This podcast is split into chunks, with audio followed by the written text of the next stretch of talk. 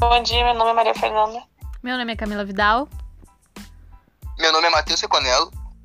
Meu nome é Gabriela Feraboli e nós vamos falar um pouco sobre as transnacionais na globalização. As transnacionais são empresas que atuam não só no seu país de origem, mas também têm setores de produção em outros países.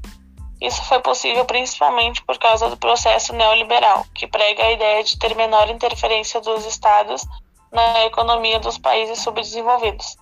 Isso vai proporcionar que as empresas transnacionais peguem parte dos seus setores, no caso nos países desenvolvidos, e leve para países subdesenvolvidos.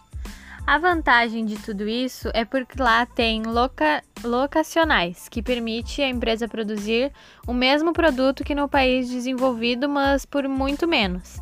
Essas, essas empresas transnacionais buscam nos países subdesenvolvidos um custo menor. Muitas empresas, então, vão sair do seu país de origem, por exemplo, a Nike. A maior parte da sua produção está em países subdesenvolvidos nos Estados Unidos, um funcionário tem um custo muito mais elevado do que um funcionário fazendo o mesmo serviço na China.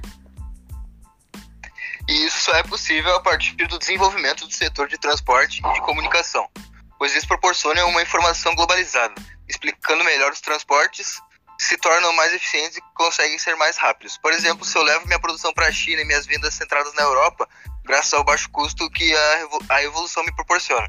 Com isso, as grandes empresas atraem, atraem-se para esse método. Por isso, hoje em dia, todos os países estão conectados graças ao transporte, graças à globalização. Passamos por um processo de homogeneização cultural entre as nações, que é quando trabalhamos na ideia de que culturas diversas começam a se padronizar. E explicando melhor, produtos que consumimos estão se tornando cada vez mais comum, comuns em todos os lugares do mundo. Por exemplo, a Coca-Cola, o McDonald's, a Nike, entre outros. Estas são empresas que produzem mercadorias para o mundo inteiro. Isso significa que no momento em que eu estiver consumindo uma Coca-Cola, uma pessoa na China pode estar fazendo a mesma coisa ao mesmo tempo. Por isso que essas empresas estão espalhadas pelo mundo todo. Mas olhando pelo outro lado da globalização, na realidade, quando falamos disso tudo, pensamos que nem todo mundo está inserido nesse processo de globalização.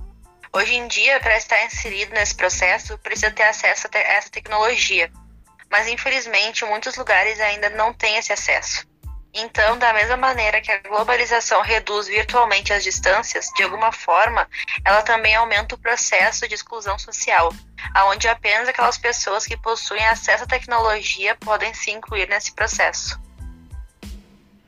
Exemplos de empresas transnacionais com matriz no Brasil são Vale do Rio Doce, Sadia, Perdigão, Alpargatas e Gerdau e empresas transnacionais conhecidas mundialmente: Coca-Cola, Pepsi, Unilever, McDonald's, Nestlé, Nike, Adidas, Puma, Volkswagen, General Motors, Toyota, Nokia, Sony, entre muitas outras. E com isso finalizamos mais um podcast sobre esse tema.